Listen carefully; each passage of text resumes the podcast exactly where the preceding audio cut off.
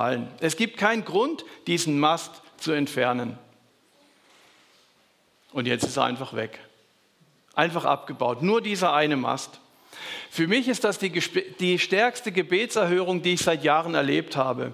Etwas völlig Unmögliches wurde plötzlich real. Und du hast es sicher auch schon erlebt, dass Gott Gebete erhört, aber du hast es sicher auch schon anders erlebt, dass du für Dinge gebetet hast und es hat sich nichts bewegt. Auch ein Beispiel aus unserer Gemeinde. Wir haben als Gemeinde das Nachbarhaus hier drüben ein paar Jahre lang gemietet, hatten eine WG und unser Büro drin. Wir hatten ein großes Büro, wir hatten zusätzliche Lagerfläche und dieses Gebäude hat einfach das Gemeindeleben belebt. Es war hier jeden Tag auf dem Gelände richtig was los. Es hat das Gemeindeleben beflügelt. Das ging jahrelang gut, bis dann irgendwann mehrere Bewohnerinnen gekündigt haben und wir haben keine Nachfolger gefunden. Und für mich war klar, Gott will, dass wir diese WG weiter betreiben. Ähm, wir haben gebetet, was das Zeug hält. Wir haben Anzeigen geschaltet. Wir haben geguckt, was, was in unserer Macht steht. Bete und arbeite. Wir haben beides getan. Es muss doch Gottes Wille sein, diese WG mit dem Gemeindebüro entspricht doch seinem Willen. Wir sind eine wachsende Gemeinde, wir brauchen Platz das Büro dann im Altbau unterzubringen, so wie es jetzt ist. Das Büro ist viel zu klein, uns fehlt Lagerfläche, uns fehlt sogar ein Kinderraum, wenn wir jetzt die Wohnung wieder benutzen. Überall klemmt und es ist zu eng. Und ich verstehe bis heute nicht, weshalb Gott dieses Gebet nicht erhört hat. Aber so ist es eben mit Gott. Gebet ist, ich vergleiche es jetzt ganz einfach mal wie mit einer Ampel. Es gibt drei Möglichkeiten, wie Gott antwortet. Gott, ich wünsche mir, dass ich im Lotto gewinne. Ich gebe dir auch die Hälfte von meinem Gewinn. Oder, also beim Lotto. Oder Jesus, ich will wieder gesund werden. Ich habe eine Krankheit. Warum habe ich die das? Ich verstehe es nicht. Es, warum muss das sein?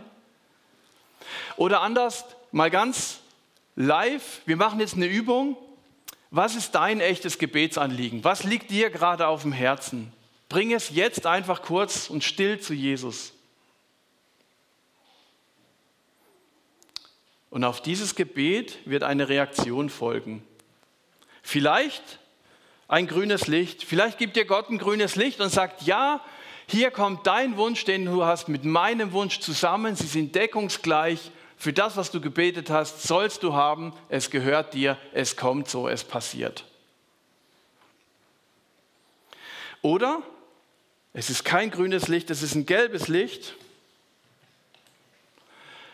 Und Gott sagt, der Wunsch, den du hast, der ist gleich mit dem Wunsch, den ich habe, aber die Zeit ist noch nicht reif. Es braucht noch Zeit, bis da was wächst.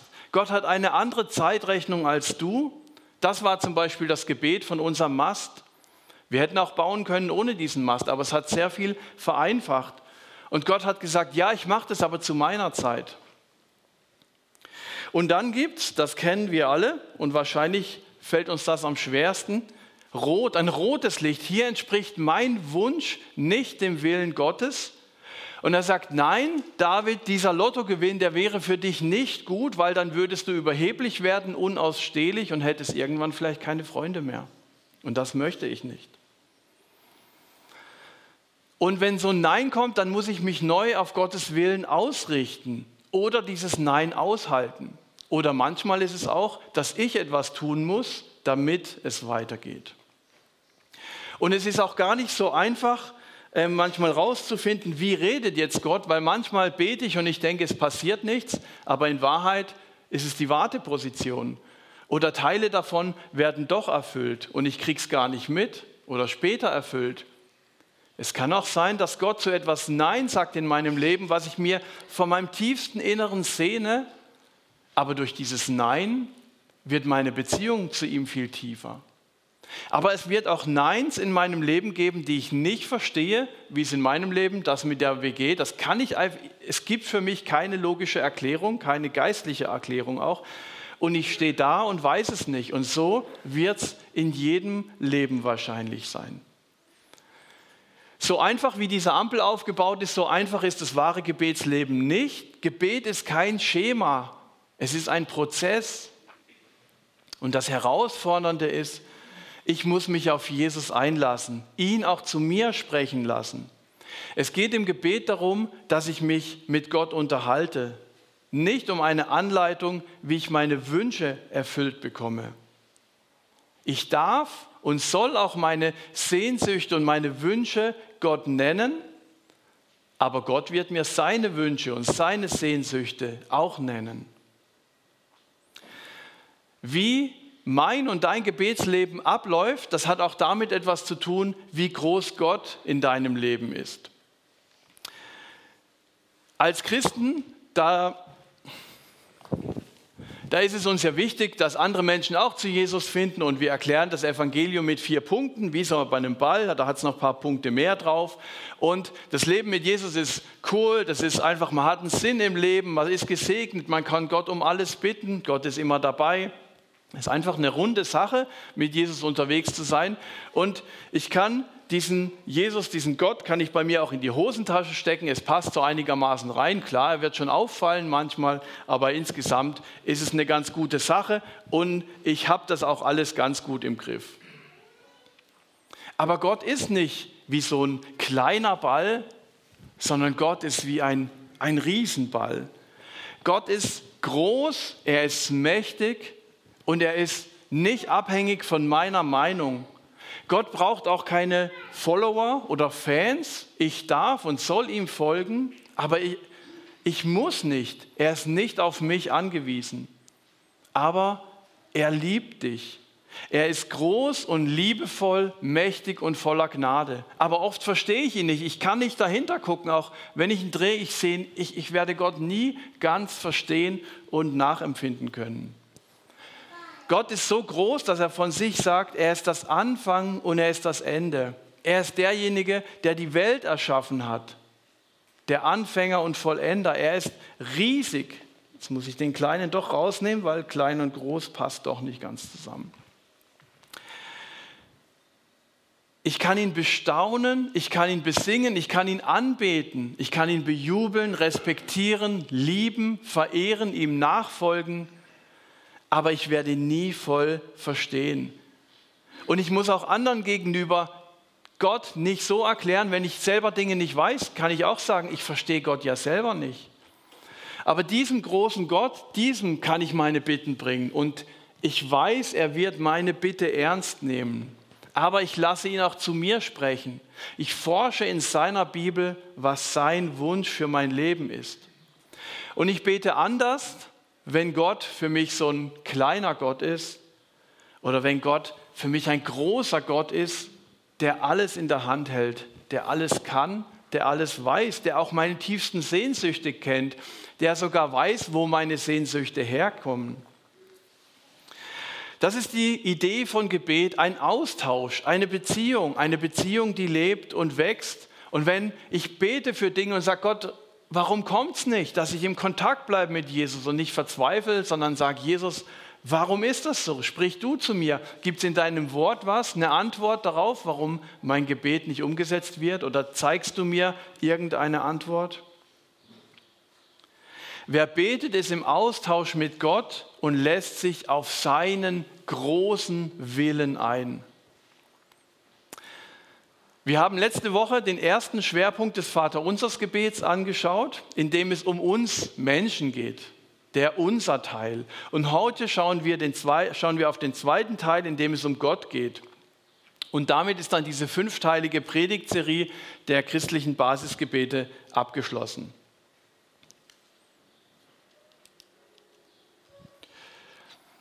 Im Vaterunser geht es dreimal um Gott dein Name werde geheiligt, dein Reich komme und dein Wille geschehe. Und das ist schon ein seltsames Gebet. Was ist das denn, kann man sich fragen. Ist das eine Bitte? Ist das eine Aussage? Ist das eine Sehnsucht? Ich sage, es ist alles drei und vielleicht sogar noch mehr. Dein Name wird geheiligt. Deshalb ist Anbetung so wichtig. Deswegen ist es so ein wertvolles Element, gemeinsam Gott anzubeten. Es ist einerseits Aufforderung, Gottes Namen anzubeten. Wir sollen ihn anbeten, wir sollen ihn groß machen. Es ist aber auch eine Sehnsucht, ich möchte Gottes Namen anbeten. Und eine Zusage, Gottes Name wird angebetet, egal ob ich es tue oder nicht. Bis vor rund 2000 Jahren wurde Gott hauptsächlich nur von Israeliten angebetet, vom Volk Gottes. Und durch Jesus kam dann nach und nach gab es dann die Möglichkeit, in der ganzen Welt Gott anzubeten. Vor 2000 Jahren brach diese neue Zeit gerade an und Johannes schreibt über die sehr spannende Zeit damals. Doch es kommt die Zeit, ja sie ist schon da, in der die Menschen den Vater überall anbeten werden, weil sie von seinem Geist und seiner Wahrheit erfüllt sind. Also da wird berichtet von Menschen, die nicht einfach beten, weil es dazugehört, weil man das als guter gläubiger Mensch muss, sondern sie sind vom Heiligen Geist erfüllt. Und die Frage, die sich mir dann stellt, wie werde ich denn vom Heiligen Geist erfüllt? Was, wann erfüllt mich der Geist Gottes? Und das ist schwierig selber zu machen, weil der Geist weht, wo er will, steht in der Bibel auch. Aber ich kann mich schon dem Geist öffnen. Ich kann mich mit Menschen umgeben, die auch mit dem, den Heiligen Geist in sich haben. Und ich kann dafür beten, dass Gott mich füllt mit seinem Geist. Der Heilige Geist lebt in mir, aber er kann natürlich unterschiedlich stark zum Ausdruck kommen. Und eine Möglichkeit ist, im Lobpreis gemeinsam vor Gott zu kommen und gemeinsam Gott anzubeten. Da passiert etwas, wenn viele Menschen, die den Geist Gottes in sich haben, gemeinsam singen oder gemeinsam beten. Gleichzeitig ist das Gebet auch eine Bitte, eine Sehnsucht. Ich wünsche mir, dass dein Name geehrt wird und nicht schlecht gemacht wird, nicht in den Dreck gezogen wird. Dein Reich komme, auch hier sind wieder alle drei Schwerpunkte vorhanden. Es ist einmal eine Tatsache, Gottes Reich kommt. Es ist eine Sehnsucht, ich will, ich wünsche mir, dass Gottes Reich kommt. Und es ist eine Bestätigung, ich weiß, dass Gottes Reich kommt und das prägt mein Denken und mein Handeln. Dein Reich kommt, das prägt Christen immer dann ganz stark, wenn sie selber unter Druck geraten. In Europa war das während dem Zweiten Weltkrieg oder die Jahrzehnte danach, als in Deutschland sehr arm war. Und 2023 ist das hauptsächlich bei Christen auf der ganzen Welt die wegen ihres Glaubens verfolgt werden. Die haben eine viel stärkere Sehnsucht, dass das Reich Gottes kommt, das unsichtbar ist. Die haben keine Möglichkeiten, teure und schöne Urlaube zu machen oder Häuser zu kaufen. Die haben eine Sehnsucht drin, dass Gottes Reich wächst und größer wird und ähm, die haben dann ganz anderen Bezug dazu. Je stärker mich diese irdische Welt unter Druck setzt, desto höher ist die Sehnsucht nach Gottes unsichtbarem Reich, das schon da ist. Jetzt wechseln wir ins Alte Testament. Ich finde das einfach ein geniales Bild. Ein König hatte einen Traum, er hieß Nebukadnezar, sah eine Statue, die sich, die die verschiedenen Weltreiche darstellt. Alle verschiedenen Reiche, die es auf der Welt gibt, die sind verschiedene Elemente in verschiedenen ähm, Werkstoffen. Und oben löst sich plötzlich auf dem Berg ein Stein. Und dieser rollt und wird immer größer. Und in diesem Traum symbolisiert das neue Reich, die neue Welt, die mit der Auferstehung von Jesus beginnt, dieser Stein. Der Stein rollt und rollt und rollt und am Ende wird er diese Weltreiche auflösen. Es zerfällt alles in Staub. Und egal wie schön und faszinierend diese Statue und diese Weltreiche sind, diese Erde, irgendwann wird die Erde zerstört. Und dann kann man sagen, ja, das ist ja wie bei den Klimaschützern. Die sagen auch, wenn wir jetzt nicht sofort alles abstellen, nicht mehr heizen und alles, dann wird, dann ist vorbei mit diesem Planeten. Und ich finde es spannend, dass Christen und Klimaschützer verbindet etwas. Also zwei Sachen. Beide möchten die Natur bewahren. Gott sagt nämlich auch zu uns Christen oder zu allen Menschen, wir sollen mit der Schöpfung gut umgehen, wir sollen sie bewahren, wir dürfen sie verwalten, aber wir sollen sie nicht zerstören. Und das Zweite ist, beide wissen, dass irgendwann Ende ist mit diesem Planeten. Aber es gibt einen extremen Unterschied. Menschen, die Gott vertrauen, die brauchen keine panische Angst davor haben, dass die Welt wegen des Klimawandels zerstört wird. Die Zeit auf dieser Erde, die wird Gott beenden, die werden nicht wir Menschen beenden. Und es gibt jetzt schon eine neue Welt Gottes, in der Bibel wird es Gottes Reich genannt, in dieser alten Welt. Ein Paralleluniversum entsteht quasi und das ist dieser Stein da oben. Und die Bibel ist ja manchmal echt komplex und auch nicht immer einfach zu verstehen, aber mich fasziniert, mit welchen einfachen und verständlichen Bildern Gott tiefe geistliche Wahrheiten vermittelt. So, dass sie selbst ein Kind verstehen kann, wie dieses Bild hier. Und das, was ich jedem rate, ist, sich von diesem, von diesem Hier und Jetzt nach und nach zu lösen, um sich hierüber zu retten in diese neue Welt, in der die Seele gerettet ist. Der Körper wird vergehen. Ich lese aus Daniel 2, Vers 44. Noch während diese Könige an der Macht sind, wird der Gott des Himmels ein Reich aufbauen, das niemals zugrunde geht. Ja, es bringt alle anderen Reiche zum Verschwinden und wird selbst für immer fortbestehen. Dieser Stein kommt an anderer Stelle wieder vor in der Bibel mit Ostern und der Auferstehung. Dort wurde der Stein ins Rollen gebracht mit dem Stein, der vom Grab weggerollt wurde, der das Grab von Jesus verschlossen hatte. Und es steht, ähm, dass dieser Stein von Gott selbst weggerollt wurde. Und damit hat sich die Zusage von damals, von Nebukadnezar, erfüllt, weil dort wird ausdrücklich erwähnt, dass der Stein ohne menschliches Zutun wegrollt. Und seither rollt dieser Stein und wird immer größer und immer schneller. Dein Reich kommt. Und das in einer Welt, die ständig verrückter wird, in der der Satan ständig versucht, alles, was ihm noch möglich ist, durcheinander zu bringen, zu zerstören. In dieser verrückten Welt baut Gott sein Reich. Ob ich dabei bin oder nicht, ob die Mehrheit das glaubt oder nicht, ob ARD und ZDF darüber berichten oder nicht, es ist da, aber es ist unsichtbar. Aber Gott öffnet einigen Menschen die Augen und zeigt denen die Wahrheit, die an ihn glauben und in seinem Wort lesen. Ich bringe euch ein Beispiel. Wir bauen ein neues Gemeindezentrum für mehrere Millionen. Bezahlt wird es von Menschen, von ganz vielen Menschen, die hinter dem Bau und der Ideen stehen, denen es wichtig ist, dass die unsichtbare Welt wächst, denen es wichtig ist, dass dadurch auch kommende Generationen einen Ort haben, wo Menschen Jesus entdecken und im Glauben reifen. Es wird ein geistliches Hoffnungszentrum für das Wiesental, nicht nur für unsere Gemeinde, sondern auch für viele andere Christen und Menschen, die Jesus noch gar nicht kennen. Und egal, ob du dein Geld auch in diesen Bau investierst oder nicht, der Bau wird stattfinden, ob du mitmachst oder nicht.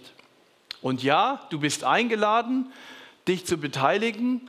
Das darf zu deinem Projekt werden, dass du mit deinen Gebeten und mit deinen Finanzen unterstützt. Aber selbst wenn du nicht mitmachst, wird das Gebäude trotzdem gebaut. Und so ist es auch mit Gottes unsichtbarer Welt. Er wünscht sich, dass du ein Teil davon bist. Aber es wird auch stattfinden oder es findet statt, wenn du nicht dabei bist.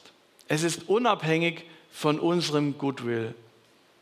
Denn es geht nicht um uns, sondern es geht darum, dass Gottes Wille geschieht. Dein Wille geschehe wie im Himmel, so auf Erden.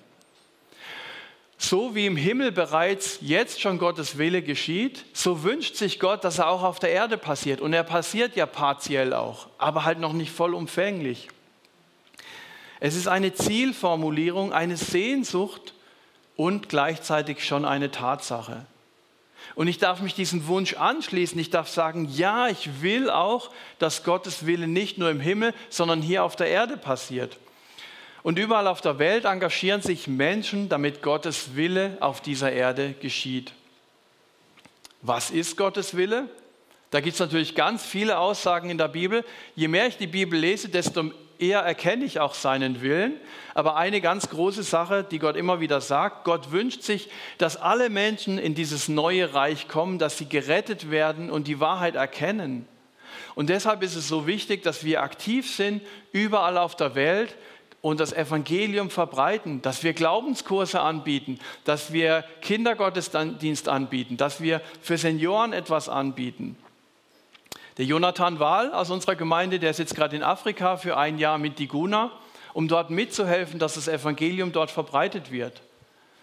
Dort gibt es schon viele Menschen, die aktiv mit Jesus leben, die wirklich tolle Sachen erleben. Und wir haben gesagt, wir laden die mal ein. Nächste Woche ist ein Team von Diguna, sechs schwarze Afrikaner sind dann hier, die sonst dort sind. Und die sind hier für ein paar Wochen und ihr Start ist in Steinen. Sie haben mir geschrieben, Sie, Sie haben noch ein Gebetsanliegen. Von diesen sechs hat bisher erst einer ein Visum. Für die Guna ist das kein Problem, weil die jeden Tag beten, dass der nächste Tag gelingt. Das gehört zu einer Arbeit in Afrika.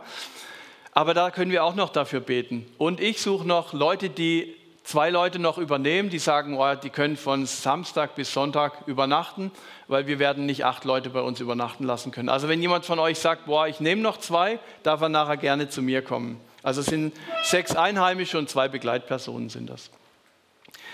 Aber ich finde es so spannend, weil Christen dadurch auch vernetzt sind auf der ganzen Welt, wenn man immer wieder mitkriegt, was geht in anderen Teilen der Welt. Und es ist so ermutigend, auch mal zu gucken, was läuft in anderen Gemeinden, was läuft in anderen ähm, Bezirken, was läuft in anderen Ländern. Jesus hat noch einen Wunsch an uns. Er sagt in Matthäus 6, Vers 33, macht das Reich Gottes, also diese neue Welt Gottes, zu eurem wichtigsten Anliegen. Lebt in Gottes Gerechtigkeit und er wird euch alles geben, was ihr braucht.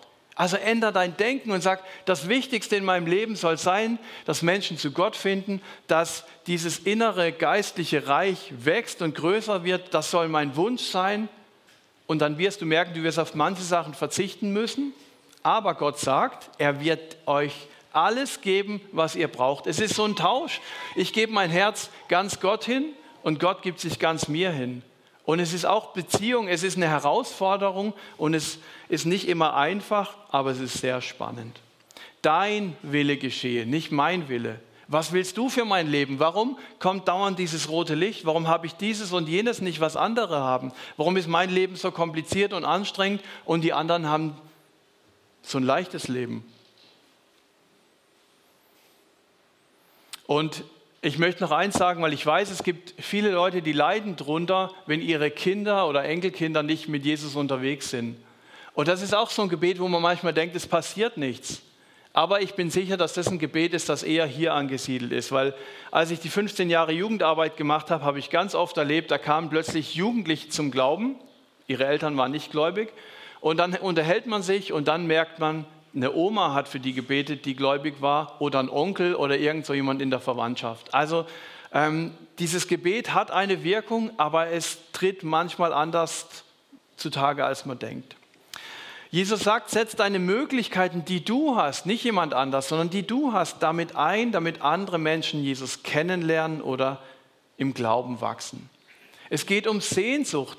Meine Sehnsucht soll sich Gottes großem Willen hingeben. Das ist das Vaterunser. Ich darf mich einnorden, ausrichten auf Gottes Willen, auf sein großes Ziel. Ich darf dabei sein. Und zum Schluss von dem Vaterunser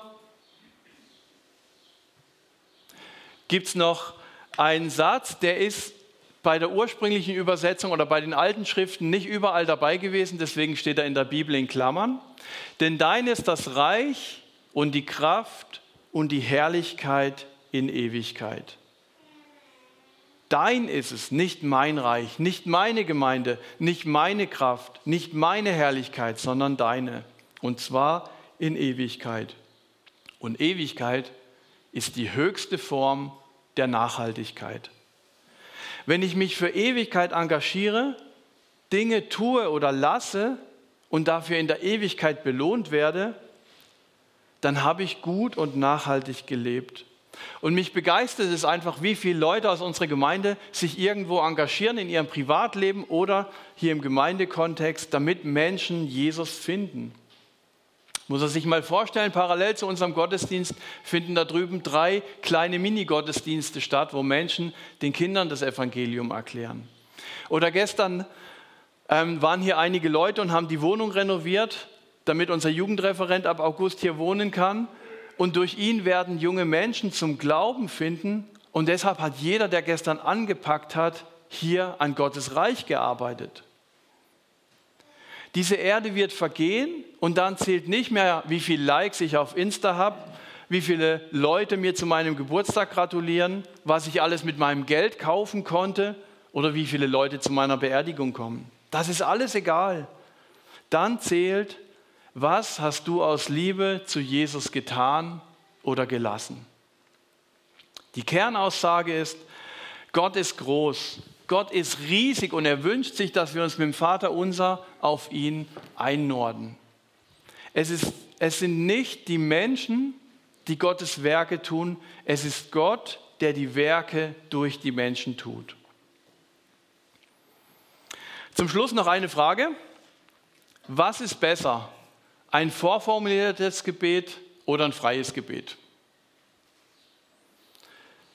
Jens Binfett schreibt in seinem Heft zu unserer Predigtreihe, dürft ihr nachher gerne noch mitnehmen, sind noch ein paar da. Beide Formen des Gebets beflügeln einander. Vorformulierte Gebete wie das Vaterunser verankern sich tief in unserem Gedächtnis und können zum Modellgebet werden für das freie Gebet, das sich wie eine Pflanze emporrankt. Und deshalb lade ich euch jetzt ein, dass wir gemeinsam das Vaterunser beten, bewusst und von ganzem Herzen. Und aus Respekt zu Jesus stehen wir dazu auf, wer das kann.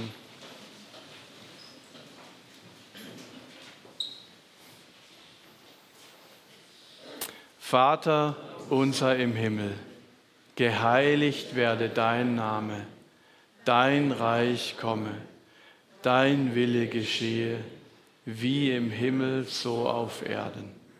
Unser tägliches Brot gib uns heute und vergib uns unsere Schuld, wie auch wir vergeben unseren Schuldigern. Und führe uns nicht in Versuchung, sondern erlöse uns von dem Bösen denn dein ist das Reich und die Kraft und die Herrlichkeit in Ewigkeit. Amen.